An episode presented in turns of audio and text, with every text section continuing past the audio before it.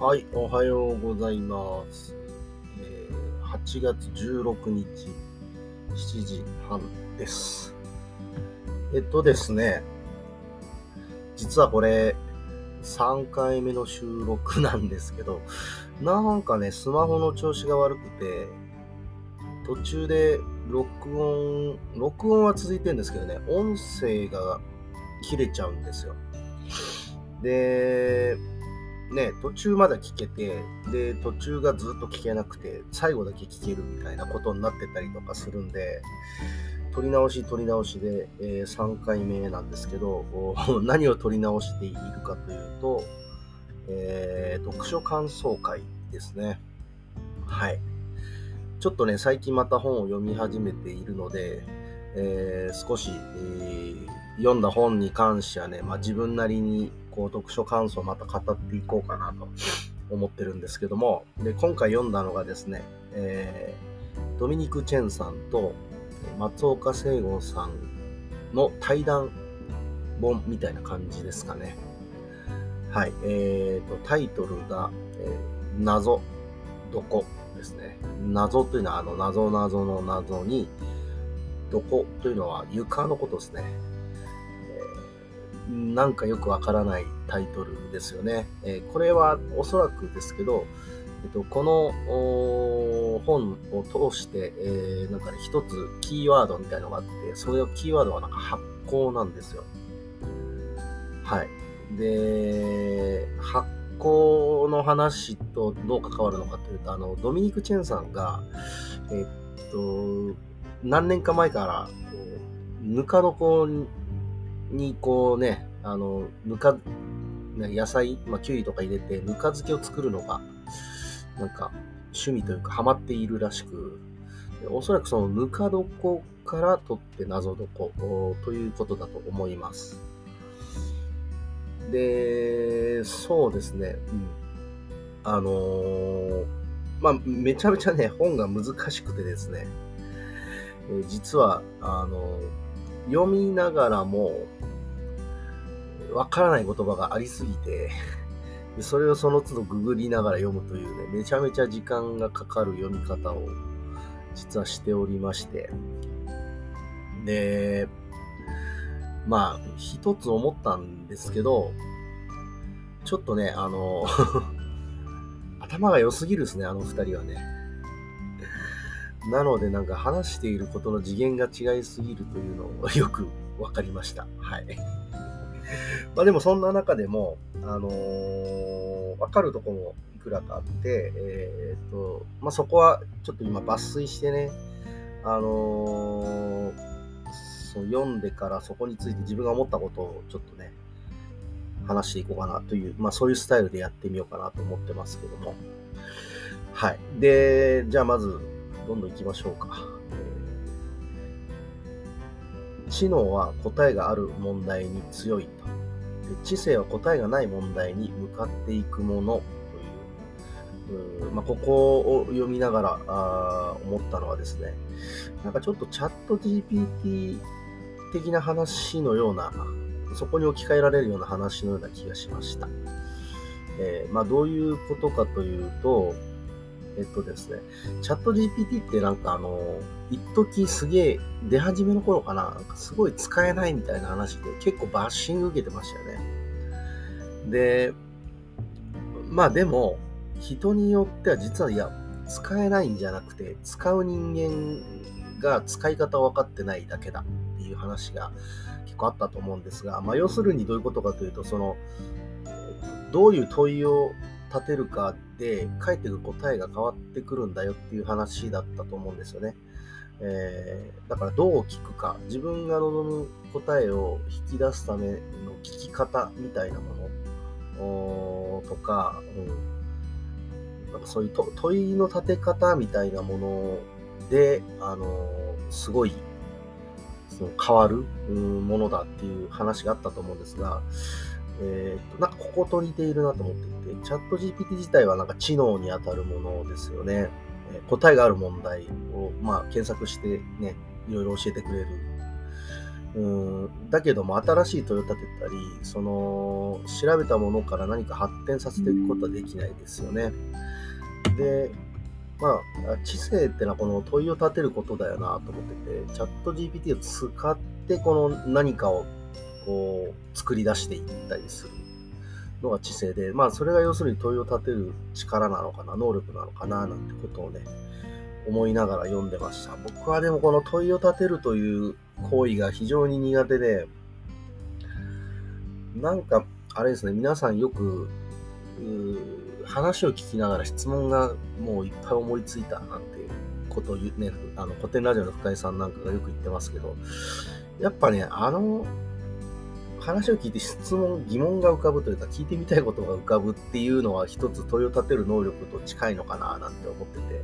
自分はね、それがあんまないですね。ちょっと悲しい、残念ながら。はい。えー、じゃあ次行きます。えー、っとですね、まあ、ちょっとこれ多分僕が農家だから気になったところだと思うんですけど、栄養成長と生殖、生殖成長の話をしてたんですよ。どんなことかというとですね、植物はある種のストレスが加わらないと生殖成長に切り替わらない時がある。これは人間も全く一緒ではないかという部分ですね。えーと、これを聞いた時に思ったのは、なんか、あま、まずあれか、栄養成長と、栄養成長と生殖成長の説明をした方がいいのかな。栄養成長っていうのは、あの、植物がこう早く木を伸ばしていく、枝、まあ木だったら枝を伸ばしていって、葉っぱをたくさんつけてとか、あの、そういう成長していくための、あの、段階ですね。で、これが、あの、実をつけて種を残すっていう段階に切り替わるタイミングがあるんですよ。それが生殖成長ですね。まあ、花を咲かせて、そこに実がなって、で、種を残して、みたいな。ですね。で、まあ、ここに例えられていたんですけども、えー、どういうことかなっていうと、僕が思ったのは、これね、良いアウトプットには、あの、ストレスが必要。あ、ちょっとこれじゃわかんねえか。えっと、ストレスの話ですね。えっと、実は栄養成長の段階で、えー、例えば水を切る、水をあげないとか、ちょっとね、ストレスを植物かけてあげるんですよ。なんか枝を切るとかね。えーとまあ、僕がかぼちゃでやるのは、あの芯芯止めっていう、種子をこう先端を止めてしまうとか、まあ、そういうことをすると、あのー、栄養成長か生殖成長っていうのに切り替わりやすくなるんですね。で、わざとね、そういう農業ではそういうことをやったりするんですが、まあ、おそらくここの話と似てるのかなという。で、まあ話戻って、良いアウトプットにはストレスが必要だなって俺は思ったんですよ。はい。えっ、ー、と、まあどういうことかというと、例えば、そうですね、あの、締め切りとかですね。成果物を例えば、まあ、作家さんとかだったら本を出版するためにやっぱ締め切りを作ってそこに向けてこう頑張る。そのストレスがあるからアウトプットができるみたいなこととかそんなようなことってよくありますよね。なんかそういうことに似てるのかなと思いました、うん。まあ、結構ね自分を追い込むっていうのは成長をするために必要なことだったりするので何か成果を生み出すためには、なんかそういうね、ストレスが大事なのかななんてね、思いながら読んでましたけど。で、そうだな。あと、この話、昔のインターネットにはもっと人情があったみたいな話があって、で、それは人口密度が問題なのかもしれない。ある人口密度を超えると、おそらくある種の認知限界に達してしまうという箇所ですね。でこれ、僕が思ったこととちょっと似てるかもと思ったんですけど、えっ、とですね、僕、なんか常々ね、啓蒙には限界があると思ってるんですよね。人にいいことを教えようとかいうのは、まあ、あくまでも自分にとってのいいことだし、その人の自分ごとになるっていうのはね、なかなかその難しいと思っていて、なんかほら、262の法則みたいなのあるじゃないですか。なんかあれと似てると思ってて、大体その数字に近づいていくって話じゃないですか。物事をと捉える人って。で、あの、まあ、それと同じようなことかなと思って、えー、と、まあ、ちょっとちげえか。人口密度が増えるとそうなっていくだ人がたくさん増えるとですよね、やっぱりその母数が増えると、その、そういう段階になっていくんですよね。最初興味がある人たちだけで、こうやっているうちは少ない人数のね、えー、興味がある人たちでやっているうちはそんなことにはならないが、まあなんかそれが社会のインフラみたいな感じになってくると、だんだんその262みたいな感じになっていくと。うん、そういうことかなと思いました。はい。なんかちょっと分かりにくいな。やっぱね、これ本が分かりにくいんですよね。なので話すのも難しいんですけど。で、そうだな。これと似た話というかですね。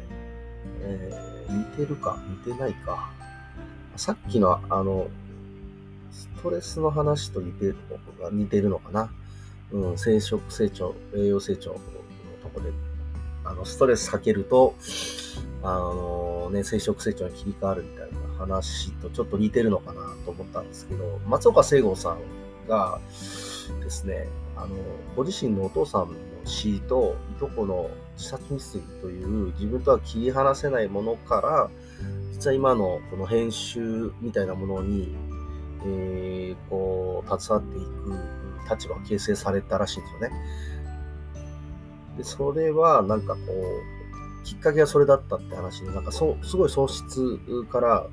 生み出された、こう、なんだろう、自分の意図しない人生の転換みたいなものってよくあるなと思ってて、結構身近でありましたよね。コロナとかもそうですよね。そういう意図的ではないが、その外的要因のこのストレスみたいなものが、なんか人生を変えてしまうんだな、みたいな話として捉えたんですね。自分でもそういうことあったかなって考えるとですね、えっ、ー、と、まあ、あったかな？多分、うん。農業、農業に行くきっかけって何だったんだろう？あ、あれはそうですね。あの、石垣を最初に出たのは、あの、原因はあれでしたね。東日本大震災でしたね。はい。あれで会社を辞めざるを得なくなってってのはありましたね。それで内地に行って結局農業と出会って、今農業やってるみたいなことなんで、まあ、結構誰しもそういうのありそうな気がしますけどね。はい。まあそんな感じで、えー、っとですね、まあいろいろ気になるとこたくさんあったんですけど、とりあえず長くなりそうなんでこんな感じで終わりたいんですが、まあ一つね、この本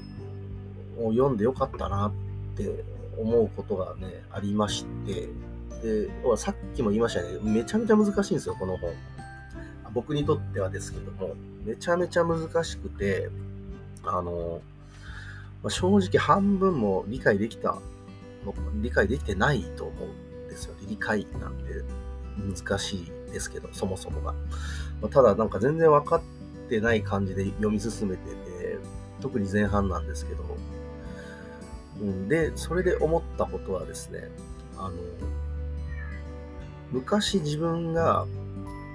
えっ、と、農家さんの、えっ、と、視察に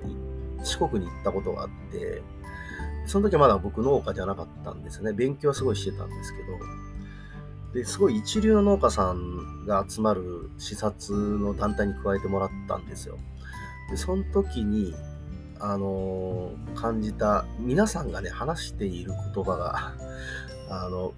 宇宙人の言葉ぐらいな感じで、全然理解できないんですよね。その専門用語が飛び交うみたいな。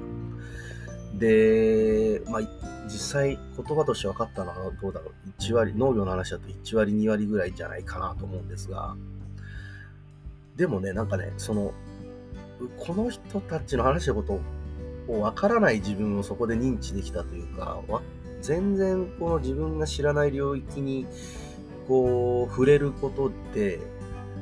なんかそういう世界があるというのが分かったんですね。すごい人たちのレベルって、このレベルだっていう、このレベルがちょっと見えたんですよ。それが良かったっすね。で、やっぱりあのイメージを常に抱えながら、僕はずっと今もこう農業の勉強してるんですけど、なんか、その、それと似てるなと思ったんですね。今回のこの、謎解こを読んだ体験みたいなのって、わかやっぱ分からないものに触れるっていうのすごい大事で、うん、分からない言葉もそうですけど、なんか、そういうものにこう触れるいい、ある意味いい体験。こう内容としては入ってきてないんですけど、体験としては非常に良かったんじゃないかなと。そんなことを感じました。というところで、えー、まあ、結構長々話しちゃいましたが、これでようやく撮れてると思うんだよね。はい。えっと、3回目の収録が無事、これが撮れてることを願って、えー、終わりたいと思います。結構長くなっちゃいましたが、聞いてくれてありがとうございました。えっ、ー、と、今後もですね、えー、本をちょいちょい今年は読んでいこうと思うんで、読んだら、